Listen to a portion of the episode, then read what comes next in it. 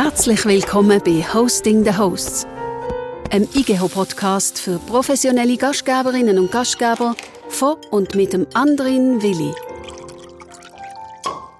und der begrüßt froh und herzlich zur 32. Episode vom IGEO Podcast. Heute sitze ich, sitzen wir im 25 Hours Hotel in Zürich, ruhig und dennoch an den Bahngeleisen. Mir gegenüber sitzt eine Gästin, die man in der Schweiz natürlich kennt, aber doch eher selten sieht. Naja, man sieht sie ja jetzt auch nicht, aber ihr werdet sie hören. Ich freue mich riesig, dass du Zeit und Lust auf dieses Gespräch hast. Herzlich willkommen bei Hosting the Hosts, Haya Molcho.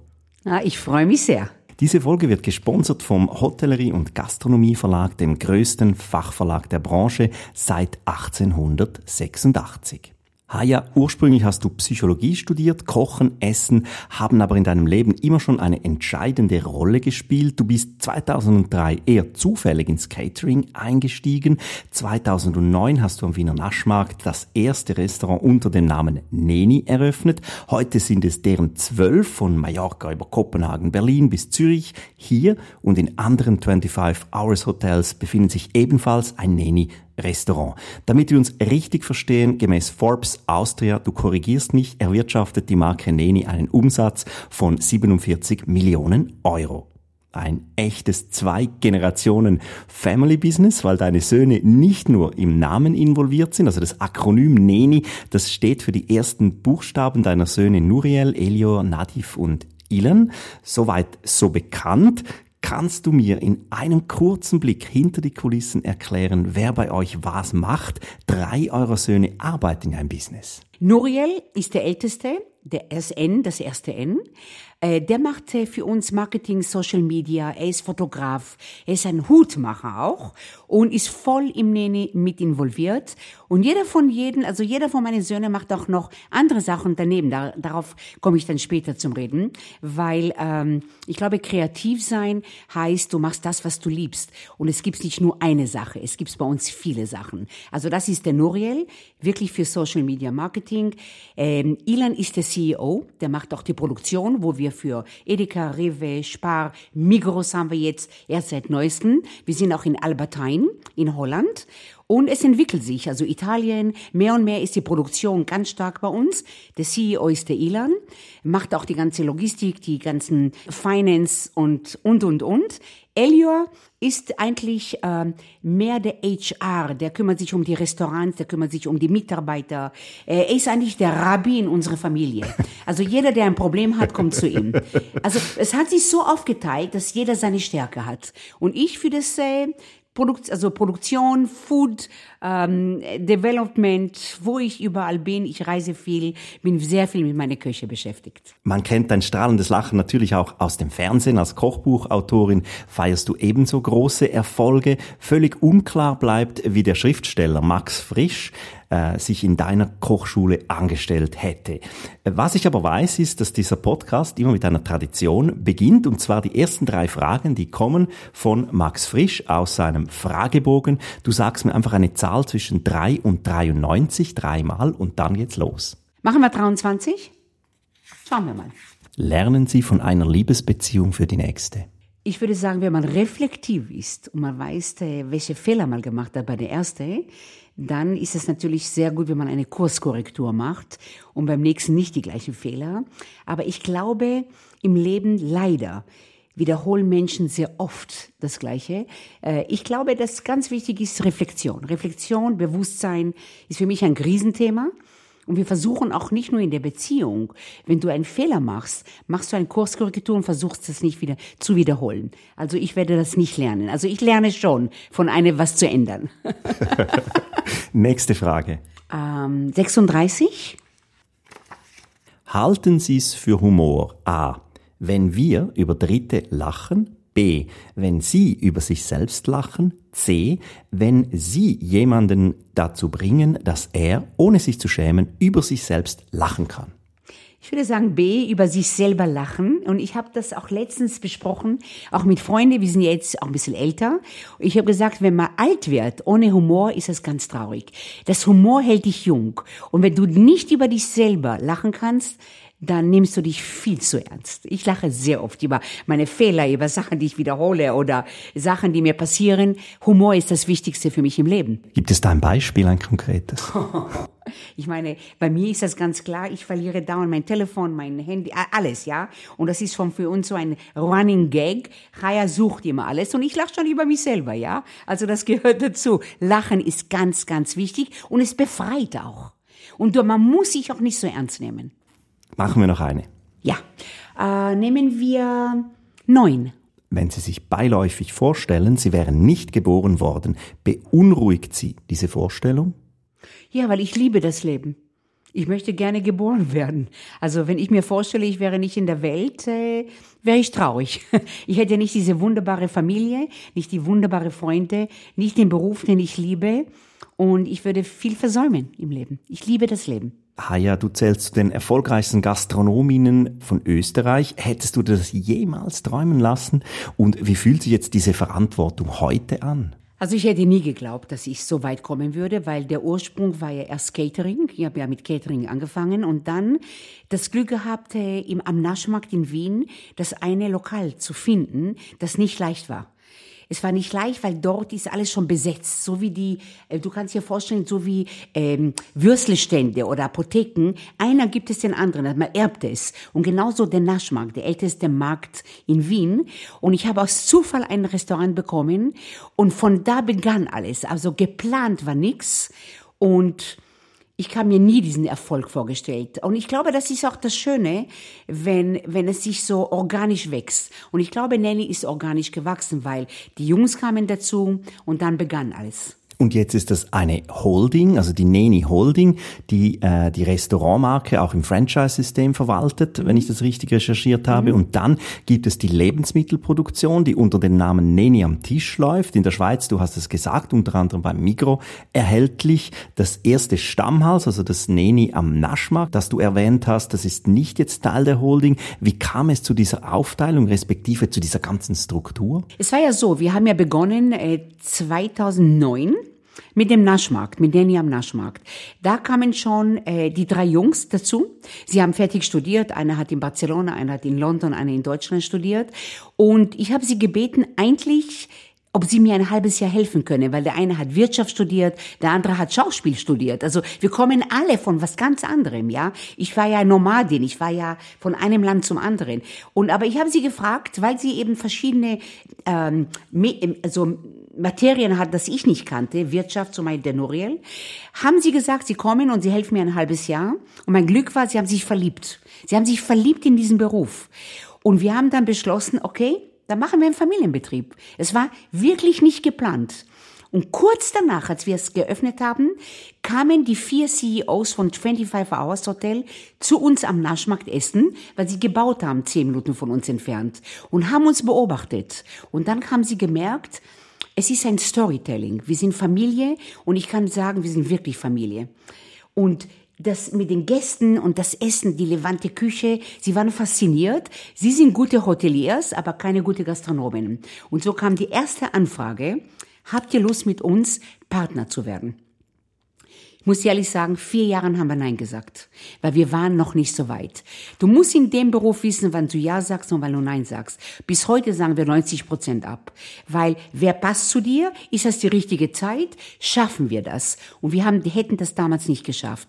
Aber die waren so konsequent. Wir haben uns inzwischen befreundet mit denen von 25 und nach, nach, nach vier Jahren haben sie Berlin äh, uns angefragt und das war das erste, wo wir Ja gesagt haben und seitdem sind wir gewandert mit denen in Hamburg, in Köln, also überall, wo 25 Hours ist, fast überall ist Nanny. Was sind jetzt deine Schlüsselerkenntnisse aus dieser Karriere, aus dieser Zeit? Oder anders gefragt, wie wird man in der Gastronomie dann erfolgreich? Ich glaube genau, was ich vorhin gesagt habe, dass du nicht überall Ja sagst. Du musst wissen, wer bist du?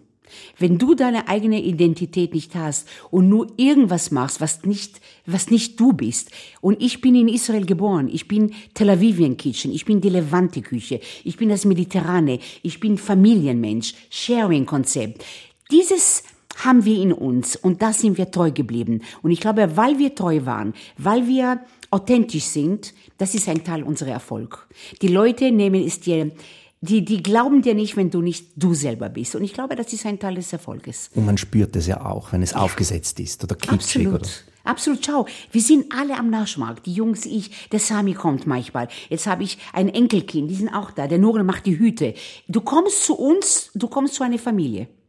Ja, es ist lebendig. Wir haben ein Stück Israel nach Wien gebracht. Wie viele Restaurants braucht man, um dann äh, finanziell erfolgreich zu sein? Du, man kann mit einem sehr erfolgreich sein. Es kommt darauf an, wie viel willst du? Oder was ist genug? Ich meine, für mich, äh, wenn ich ein Restaurant hätte, hätten wir niemals vier Familien ernähren können. Das geht nicht. Und weil wir ein Vierergruppe sind, drei Jungs und eine Mutter, und der Nadiv, der in LA studiert, ist nicht Nanny. Also müssen wir uns natürlich drei Familien ernähren. Und meine, also Sami hat natürlich mit mir weniger Probleme und zu erhalten, aber die Jungs. Und deswegen haben wir gesagt, okay, wenn 25 Hours kommt, das ist ein Glück. Wir sind gut, wir schaffen das, aber wir haben es erst nach vier Jahren gesagt. Und erfolgreich ist, organisch zu wachsen. Und nicht irgendwas zu versprechen, was du nicht einhalten kannst. Vier Jahre vorher hätten wir das nicht geschafft. Das äh, fühlt sich auch so an, zumindest von außen fühlt sich das so an. Ich meine damit die Geschichte, das Erlebnis, das Essen, das alles passt zu dir als, als Mensch, als Köchin. Könntest du dir vorstellen, denn heute auch andere Marken zu entwickeln? Uh, ich glaube, Nanny ist so vielseitig. Die Levante Küche ist so vielseitig. Ähm, darüber kann ich auch ein bisschen ähm, kurz erleuchten, was die, was die israelische Küche ist. Schau, meine Eltern kamen aus Rumänien. Die haben ja Holocaust in Rumänien erlebt, 50er Jahre nach Wien gekommen. Samis Eltern Bulgarien, Spanien, Türkei, Israel. Ich mit meinen Nachbarn, meine ganze Neighborhood war die Welt. Alle kamen nach Israel und jeder hat das Mittel ist Essen, das war Israel, Oriental, also Libanon, Jordanien, Palästina, ganz viele Einflüsse von Mittel, Mittelmeer, also Middle East, plus die Einflüsse der Eltern. Und das macht es so besonders. Ich könnte so vielseitig mit der Levante Küche mich weiterentwickeln. Ich brauche nicht Sterneküche und ich brauche nicht das, was ich nicht bin, sondern in diesem Bereich kann man sich noch sehr viel entfalten. Du bist aber eine gute Verkäuferin. Unter anderem hast du dir dein Studium ja mit dem Verkauf von äh, Tupperware, habe ich nachgelesen, hab finanziert. Ich gemacht, ja. ich konnte ja alles verkaufen. Was ist dein Geheimnis? Ich, ich, glaube, wenn du selber überzeugt, überzeugt bist, dann kannst du auch gut verkaufen. Wenn ich etwas nicht mag, kann ich das nicht verkaufen. Und das hat mich überzeugt. Ich brauchte Geld als Studentin und das habe ich. Und der Sami hat mich so kennengelernt, gesagt, du bist die ideale Verkäuferin. Dabei habe ich was ganz anderes studiert. Aber ich, ich habe die Leute nicht erzwungen, was zu kaufen, sondern ich habe ihnen erklärt, warum das gut ist und dann mussten sie selber entscheiden. Alles, was mit Druck ist, ist nicht gut. Und ohne Druck kannst du viel besser loslassen und dann glauben dir die Leute auch. Und wie schult ihr dann euer Personal? Wie, wie machen die das im Sales? Weil, weil ein Kellner oder eine Kellnerin, die müssen ja auch verkaufen, oder? Wir sind nicht mehr klein. Wir haben 500 Mitarbeiter, wir haben Schulungen, wir haben, äh, ich habe zum Beispiel mein Franchise-Team, das sind fünf Leute, mit denen ich zusammenarbeite. Einer macht Service-Schulung. Der Ilan fährt in jedem Restaurant, macht mit allen. Was ist Nanny? Was ist die Philosophie? Es ist nicht nur Essen servieren. Wer sind wir? Ihr müsst Nanny präsentieren. Und ich glaube, eine Passion, eine Leidenschaft, ja, steckt zu Menschen an. Und wenn die überzeugt sind, und das machen wir, indem wir sie manchmal, wenn sie wirklich gewachsen sind mit uns, nehmen wir sie nach Israel oder sie kochen, Köche kommen zu mir nach Hause, wir kochen gemeinsam, sie lernen uns persönlich kennen, damit haben wir das Glück, dass viele Mitarbeiter jahrelang bei uns bleiben. Also respektieren, wahrnehmen, Kommunikation, das ist das A und O in eine große Firma. Und Respekt, viel Respekt. Und jemand, äh, bei uns können sie aufbauen. Sie haben damit angefangen, wir haben Abwäscher gehabt aus Indien. Das waren eigentlich Mathematiker und Ingenieure, haben damals keine Arbeit bekommen. Der Staat hat das nicht akzeptiert, ihr Studium, haben bei uns als Abwäscher angefangen. Heute ist einer, äh, ist fast der Betriebsleiter bei uns. Der ist so gewachsen, weil er so viel hat. Und zu wissen, von jedem das zu nehmen, was er kann, das ist das Allerwichtigste. Und durch Sami natürlich Körpersprache. Dazu kommen wir später. Das interessiert mich extrem. Ja. Was ist das Wichtigste für dich im Restaurant-Business? Ist es Kontrolle, Verkauf oder Konzept? Also auf keinen Fall Kontrolle. Wir sind keine Kontrolleure, weil wenn du Controlling hast, zu viel, dann brauchst du keine Gastronomie machen. Weißt du, weil es ist immer eine Verführung, eine Tomate nehmen oder eine Gurke. Ich meine, ich würde das nie kontrollieren. Das Wichtigste ist, dass du einen Businessplan hast. Wie viel Foodkost hast du? Wie viel Personalkosten ähm, ähm, hast du? Was ist das allgemeine? Und was, was überbleibt, hast du schon einen Erfolg, ja? Und die ersten zwei Jahren hast du meistens keinen Gewinn. Und damit musst du rechnen. Und wir haben inzwischen sehr viele Lokale. Du investierst, du machst und dann hast du die Früchte. Also nicht gierig sein. Wenn du gierig bist, ist das das Anfang vom Ende. Und man ist dann im falschen Geschäft, oder? Bitte? Und man ist im falschen Geschäft. Im Ein falschen gieriger Fall. Gastgeber, das will ja Komplett. niemand. Ja. Nein, das, das, das Gastronomie ist ein eigenes ein eigene Leben. Ein Kosmos. Ja, ist ein Kosmos. Du musst auch vertrauen zu deinen Mitarbeitern. Wenn du sie nur delegierst und nur sagst, was sie machen sollen, hast du keine kreative Leute. Du musst sie mit einbinden und das machen wir ganz stark. Ich kann mir ja gut vorstellen, dass bei der Markenentwicklung von Neni jetzt viele Diskussionen auch sich mit deinen Söhnen ergeben haben und immer noch ergeben. Was waren so die wichtigsten oder die entscheidendsten Knackpunkte? Schau, für mich als Mutter kann ich sagen, ich wollte nie Muttersöhnchen haben. Ich wollte Männer. Ich habe sie immer selbstständig erzogen. Die sind auch ganz früh aus dem Haus, haben studiert in Ausland, sprechen mehrere Sprachen. Heute können sie überall leben. Das war für mich das A und O. Mir war egal, ob sie jetzt eine Eins bekommen oder die Besten in der Schule, sondern das Selbstbewusstsein und äh, diese Anerkennung und diese Wahrnehmung. Und wir haben auch alle vier Söhne verschieden erzogen, weil jeder ist anders. Und ich glaube, für mich war das größte Herausforderung, weil ich natürlich schon viel mehr Erfahrung hatte, ihnen die Fehler machen lassen. Und ihnen fallen lassen und nicht nur korrigieren und nicht nur über, bei uns sagt man auf Jiddisch, überhoche, überklug sein, sondern lass sie, sie müssen selber lernen. Und sie haben durch ihre Fehler, haben sie sich selber aufgebaut. Und diese Rück, so, den Rückzug zu machen, war für mich sehr schwer, weil es war mit Geldverlust, aber es war mit einer Persönlichkeit Wachstum. Und das haben wir geschafft. Und das war meine größte Herausforderung mit den Jungs. Heute sind die alle komplett gleichgestellt. Jeder hat seine Stärke und jeder respektiert den anderen seine Stärke. Und was wir geschafft haben, zuerst alle alles gemacht, eine Katastrophe. Katastrophe. Jeder hat gekocht, jeder hat aufgeräumt, jeder hat in der Küche. Eine Katastrophe, bis sich dann herauskristallisiert hat, er hat diese Stärke, er hat diese Stärke, ich habe diese Stärke. Und ab den ist Nanny ein Erfolg. Und wer hat das letzte Wort? Ilan. Ilan ist der CEO. Es ist nicht umsonst. Aber bei uns gibt's kein letztes Wort. Bei uns wird kommuniziert, diskutiert. Ich sage immer den Sami, mein Mann, wenn ich einmal mit dir nicht streite, dann liebe ich dich nicht. Dann bist du mir egal. Solange du emotional bist, wirst du immer diskutieren. Aber keine Angst von Kommunikation und Diskussion. Weil du kommst dann zum Schluss, wenn die Basis stimmt, kommst du zu einem guten Nenner.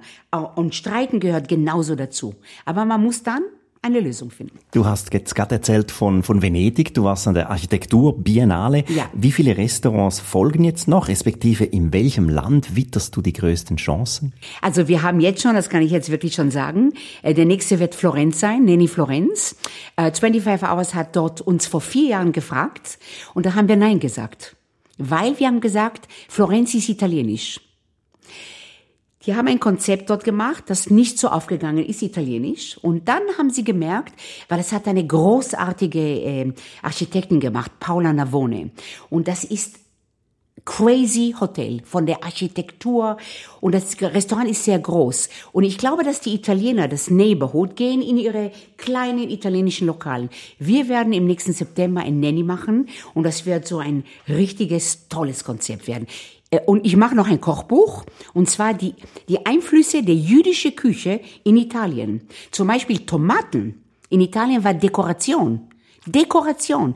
Die Juden haben gezeigt, dass man mit Tomaten kocht.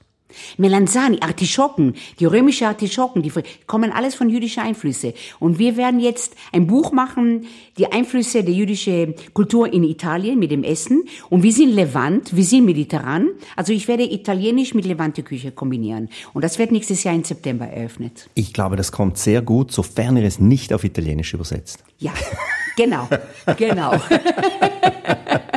Da hast du was Gutes gesagt. Ja. Halbzeit, kurze Zwischenfrage. Welche drei Worte oder Werte kommen dir jetzt spontan in Sinn, wenn du an die IGO im November denkst? Ich glaube, solche Messen sind immer fantastisch, weil erstens mal ist das Networking. Du lernst andere Kollegen, du redest, du hast Kommunikationen, du siehst verschiedene Neuigkeiten, Neuheiten. Ich glaube, genauso wie jemand in einer Bibliothek sich Bücher nimmt und sich informiert, es ist ein Muss. Was ist ein Treffpunkt? Und dort lernt man so viele tolle, interessante Leute kennen. Neni am Tisch, ja, so nennt sich die Marke, unter der ihr Supermärkte mit der Levante, mit dem Levante Lebensmittel Lifestyle, würde ich sagen, beliefert. Rund 13 Millionen Euro Umsatz erwirtschaftet ihr in dieser Sparte. Neni am Tisch produziert heute zwölf Tonnen Lebensmittel pro Tag und ist neben Spar in Österreich auch in den rund 650 Filialen jetzt des Schweizer Einzelhändlers Migro verfügbar. Und Globus. Und Globus. Wie hat diese Geschichte begonnen und, und wie habt ihr die Sparte auf und jetzt auch ausgebaut? Das ist wirklich eine tolle Frage. Das ist wirklich eine Geschichte. Du kannst dir nicht vorstellen, wie wir angefangen haben. Spar äh, ist zu uns gekommen, als wir Nanny, das erste Nanny aufgemacht haben. Kurz danach, ein, ein Jahr danach. Und ein Einkäufer, der wirklich innovativ war, jung. Hummus war kein Thema. Kein Thema in Europa. In London, New York, aber nicht im deutschen, im deutschsprachigen Raum, nicht in der Schweiz. Hummus war wirklich, als ich, äh, als Spar, der Besitzer von Spar, gehört hat, dass Frau Molcho wird ein Hummus bringen, haben sie geglaubt, das ist Erde, Kompost. Er hat sich gewundert. Er kannte meinen Mann, Sami Molcho. Er hat Seminare bei ihm gemacht und seine Frau verkauft uns Erde. Das ging ihm nicht in den Kopf. Und dann hat er gemerkt, Hummus ist was zum Essen. Heute in seinem Kühlschrank, weil er hat junge Kinder, ist voll mit Hummus und Salate, vegan, vegetarisch. Damals war fleischlastig, ja. Und die sind zu uns gekommen und haben gefragt, ob wir ihn Hummus vorbereiten können. Und wir waren eigentlich so total stolz, aber überfordert, weil wie machen wir jetzt Hummus in den Supermarkt? Und dann haben wir gesagt, okay, für eine Filiale machen wir das. Wir waren ganz stolz. Bamberg neben dem Naschmarkt, tolles Supermarkt, ganz neu. Und dann haben wir gesagt, okay, wenn wir schließen, wir machen den Naschmarkt zu, um 11.30 Uhr machen wir die Tische alle zusammen, laden unsere Freunde an und dann haben wir händisch händisch jede einzelne Becher mit so einem Mini-Stempel, das du verwischt hast. Man konnte nicht einmal das Datum sehen, aber Spar und der Einkäufer war so überzeugt und hat das genommen mit so vielen Fehlern. Aber wir waren die Ersten mit durchsichtigen Bechern, die Ersten. Keiner hatte das gehabt, mit einer ganz schlichte Banderole, die Ersten. Wir waren sehr innovativ und, und dann haben wir das auch wunderschön in den Farben abgestimmt mit dem besten Grafiker. Wir haben immer, was wir gemacht haben, wir haben nie gespart an Architektur, Design ist uns sehr wichtig, Look and Feel mit, ist für mich sehr wichtig. Nicht nur das Essen. Wie richte ich mich an? Wo fühle ich mich wohl? Und da haben wir angefangen, das wirklich nachts zu machen bis sie dann die erste, dann haben die erste gesagt, wow, er will es auch sieben Supermärkte, habe ich gesagt, stopp, haben wir gesagt, wir schaffen das nicht. Entweder ihr hilft uns eine kleine Produktion, ihr schult uns ein. Wir haben gewusst Gastronomie, aber wir wussten nicht äh, Produktion, Apotheke, äh, Qualitätsmanagement, äh, nichts, gar nicht. Wir haben es gar nicht gelernt. Und die haben uns wirklich unterstützt weil sie so an uns geglaubt haben und nicht nur an das gute Hummus, an die Storytelling. Eine Mutter mit drei Söhnen fangen an am Naschmarkt um 12 Uhr händisch. Das ist eine Geschichte. Und das glauben dir die Leute. Und die sehen auch, wie wir blass und dünner wurden, weil wir haben kaum geschlafen. Und so begannen wir mit Sparen. So begann es. Und heute haben wir 1600 Filialen. Dann haben wir jetzt vor vier Jahren unsere eigene Produktion gebaut. Die ist in einem wunderschönen, bei den Weinbergen ein bisschen außerhalb von Wien, 20 Minuten. Und dort haben wir auf uns abgestimmt auf eine grüne Wiese, eine nagelneue Produktion, wo wir natürlich ein Risiko genommen haben, weil das war genau vor Corona. Und die Preise waren danach um 40 Prozent teurer. Und da waren wir, das war eine schwierige Zeit. Kann ich mir sehr gut vorstellen. War eine schwierige Zeit vor allen Dingen dieses große Risiko in diesen Bereich zu du investieren. Du wusstest nicht, wie das weitergeht und du hast schon so viel investiert. Ja, kann ich mehr zurück. Kannst nicht mehr zurück. Aber wir haben es gemacht und heute kann ich sagen, Gott sei Dank. Lebensmittelmarken, ja, die sind gerade so im Trend. Jede Influencerin oder jeder halbwegs bekannte Promi lanciert auch noch eine Marke irgendwie. Von Schnaps über Würsten bis zum Prosecco in Dosen. Ist es wirklich so einfach oder half dabei auch deine Bekanntheit? Oder hilft Bekanntheit dabei? Ich glaube, wir haben zur richtigen Zeit das Richtige rausgebracht. Die Levante Küche. Das war ein Marktlücke. Es war immer noch sehr fleischleistig. Leberkäse, Würstchen, Kartoffelsalat, alles was mit Mayonnaise. Viel, eine Schwere. Und die junge Leute, und ich weiß es durch meine Söhne, Sport, gesund ernähren, äh, wirklich die Wichtigkeit. Und das war zur richtigen Zeit sind wir gekommen und das war ein Glück und das war auch Fleiß und das war auch Leidenschaft. Die drei zusammen war das Glück. Heute macht ihr 3000 Tonnen von Nenny Humus pro Jahr. Wie konntet ihr jetzt gerade mit dieser neuen Produktion auch die Qualität überwachen, dass diese Emotion und die Geschichte, die du uns erzählt hast von Anfang an, dass die jetzt nicht verloren geht in irgendeiner Fabrik? Es wird nie verloren gehen. Ich sage dir warum. Unsere Mitarbeiter, die jetzt Betriebsleiter sind in der neuen Produktion, haben mit mir angefangen in eine Hummusmaschine, das ich aus Palästina gebracht habe, wo wir 20 Kilo gemacht haben, mit nicht einmal ein Deckel drauf. Aber das sage ich dir, wenn du eine Leidenschaft hast, dann weißt du, du schaffst es, egal wie. Wir haben wirklich 20 Kilo waren wir schon stolz. Dieser Bernhard Balzer hat nicht aufgegeben, obwohl wir fertig waren. Wir haben keine Ahnung gehabt. Wirklich, ich muss ehrlich sagen, wir haben wirklich mit wenig Ahnung. Und er hat das langsam, er war Chefkoch beim Sterneküche, war ausgebrannt, ist zu mir gekommen, zu uns, hat gesagt, ich habe ihm gesagt, schau, ich kann dir eine Chefsposition geben, aber du kannst mit uns anfangen, bei der ganz neuen Produktion klein anzufangen. Der ist heute Betriebsleiter mit so einer Passion. Er ist Nanny. Er ist Nanny. Und wenn du das deine Leute und alle unsere Mitarbeiter kriegen Schulungen, wir machen Feste mit denen, wir, wir verwöhnen sie auch. Äh, sie kennen die, also die, die, die treffen sich ja auch privat. Das ist eine tolle, tolle Produktion geworden mit tollen Mitarbeitern. Und ich muss dir ehrlich sagen, ich, ich, ich, es wird nie diesen Charme oder diese Emotion verlieren. Nie. Es kann gar nicht. Ich weiß nicht, ob ich das sagen darf, aber neulich war ich bei Planted in Kemptal unterwegs und habe dort ein Produkt degustiert. Eine pflanzenbasierte Küche spielt natürlich im Nennikosmos eine entscheidende Rolle. Wie stehst du zu diesen neuen alternativen Proteinen? Nicht nur, dass ich dazu stehe, ich bin auch eine Testimonie beim Planted. Wir haben ja unsere eigene Planted äh, äh, Jerusalem-Teller und das kauft man auch in den Supermärkten. Also Planted ist unser Partner. Natürlich stehe ich dazu, weil mein Mann ist Vegetarier. Er isst kein Fleisch. Wir essen sehr wenig Fleisch. Also das war das Beste und das ist eine tolle, junge, innovative Firma, das Planted. Und wir sind, wir, wir entwickeln zusammen. Was denkst du, was sind die aktuellen Trends und Neuheiten in der Levante-Küche? Gibt es da neue Dinge oder bleibt die, wie die italienische Küche, immer stehen? Überhaupt nicht. Also ich sage, meine Levante Küche ist ja Israel. Israel hat so viele Einflüsse. Ich habe heute zum Beispiel Falafel, äh, Popcorn-Falafel und ich habe Tahina mit japanischer Einflüsse gemacht, weil viele Japaner kamen nach Israel. Das heißt, diese Einflüsse von Vietnam, Japan, Jemen, Marokko, New York, Paris, Öst, ich bin mit Schnitzel auch eingefallen, äh, weil Wiener Juden kamen nach Israel. Das heißt, die Tel Avivian Kitchen wird sich immer weiterentwickeln, weil immer wieder Einflüsse, Äthiopier kamen. Äthiopische Küche ist ganz stark jetzt momentan in Israel. Das heißt, es ist nie ein Stehenbleiben, aber es wird immer ein Levante Hintergrund dabei sein, weil durch dieses Mittel ist und die Eltern, diese zwei Kombinationen, hast du nie ein Ende. Never ending. Kimchi Beurre machen wir mit Melanzani aus dem Holzofen. Diese Kombination, das ist Nanny. Hast du eher Angst vor dem Bewährten, also dem Statuserhalt, oder vor dem Neuen, dem Unbekannten? Ich habe keine nie Angst vom Unbekannten gehabt. Ich bin immer ins kalte Wasser. Ich habe mit 50 das Restaurant aufgemacht. Welche Frau macht mit 50 ein Lokal auf? Also ich bin Bungee-Springerin. Ich, spring, ich springe von Flugzeuge. Das heißt, ich bin in Israel aufgewachsen. Äh, wir sind Wüstenkinder. Man nennt uns auch Sabres. Sabres ist Kaktusfrucht. Außen stachelig, innen weich. Wir haben gelernt, es gibt's nicht, was du nicht schaffen kannst. Diese Opferrolle, damals wollten wir nicht mehr hören. Wir als Israelis wollten das Land aufbauen. Wir waren draußen. Wir haben, meine Eltern haben Israel mit aufgebaut. Das war unsere Mentalität und einen Satz habe ich immer aufgekriegt. Chaya, es gibt's nicht, was du nicht schaffen kannst.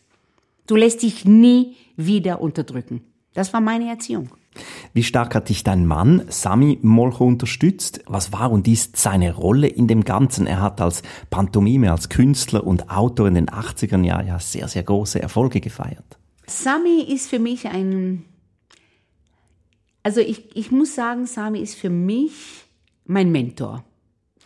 Aber nicht so, dass ich jetzt mit ihm jetzt mein Mentor soll, sondern wir reden sehr viel, wir kommunizieren, äh, wir wir, wir diskutieren, wir streiten. Es passiert alles zwischen mir und Sami. Sami war aber am Anfang total gegen Gastronomie. Er wusste schon damals, wie viel Arbeit.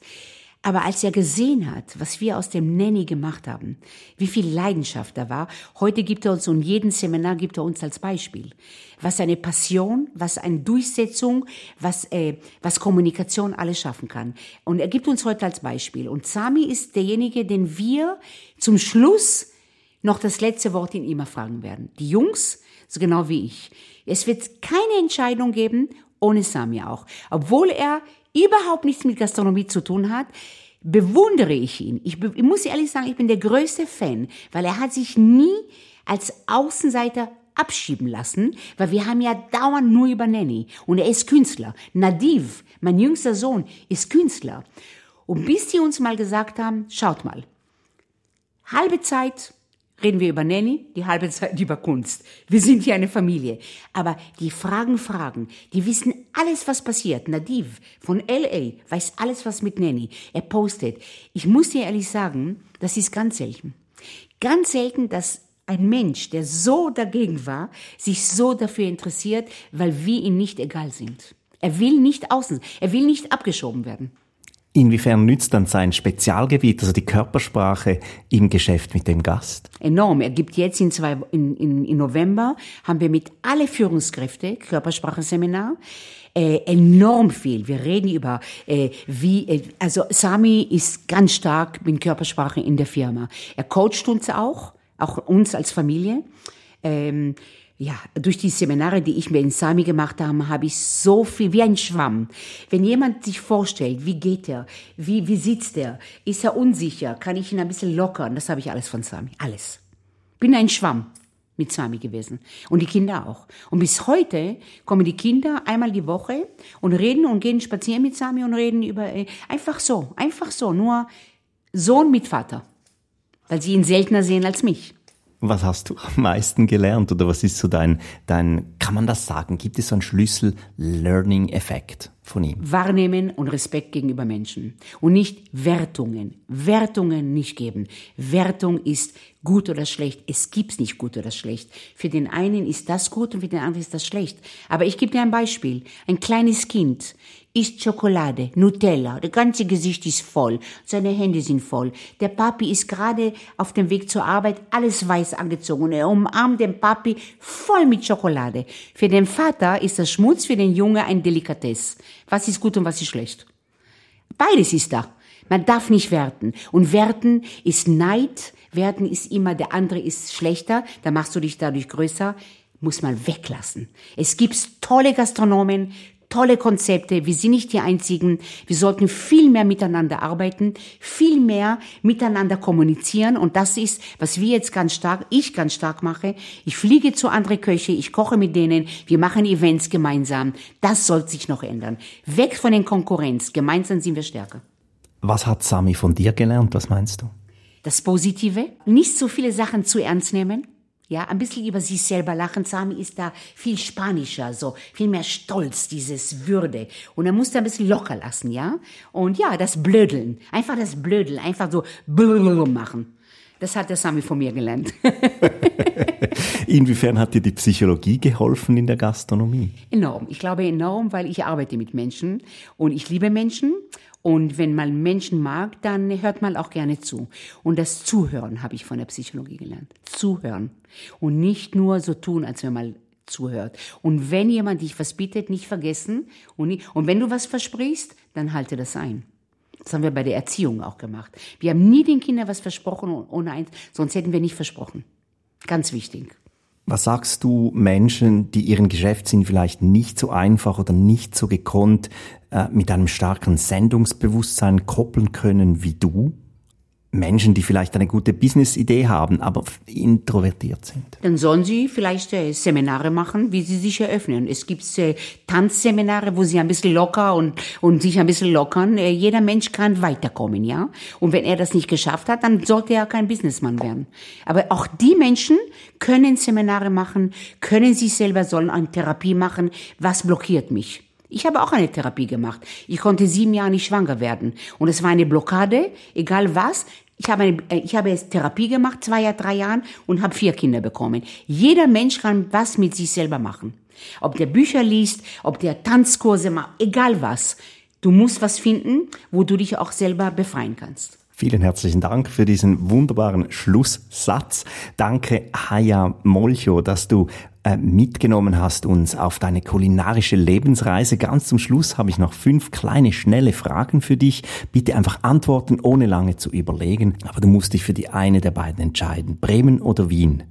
Wien. Bekannt oder fremd? Bekannt. Balkan oder Sterneküche? Balkan. Pavlova oder Sachertorte? Pavlova. Hummus oder Baba Ganoush? Beides. Vielen Dank, Haya Wolschow, fürs Mitmachen. Ich hoffe, wir hören uns nächsten Monat wieder und vielleicht treibt es dich ja im November an die IGO nach Basel, würde mich sehr freuen. Danke fürs Zuhören und ja, diese Folge wurde gesponsert vom Hotellerie Gastronomie Verlag, dem größten Fachverlag der Branche seit 1886. Die letzten Worte, die gehören dir, Haya. Was wünschst du dir und uns allen, die zuhören, zum Schluss? Nimm das Leben mit viel Humor auch manchmal. Das ist der IGH-Podcast Hosting the Hosts. Von und mit dem anderen Willi. Herzlichen Dank fürs Zuhören. Weitere Informationen gibt's auf www.igh.ch.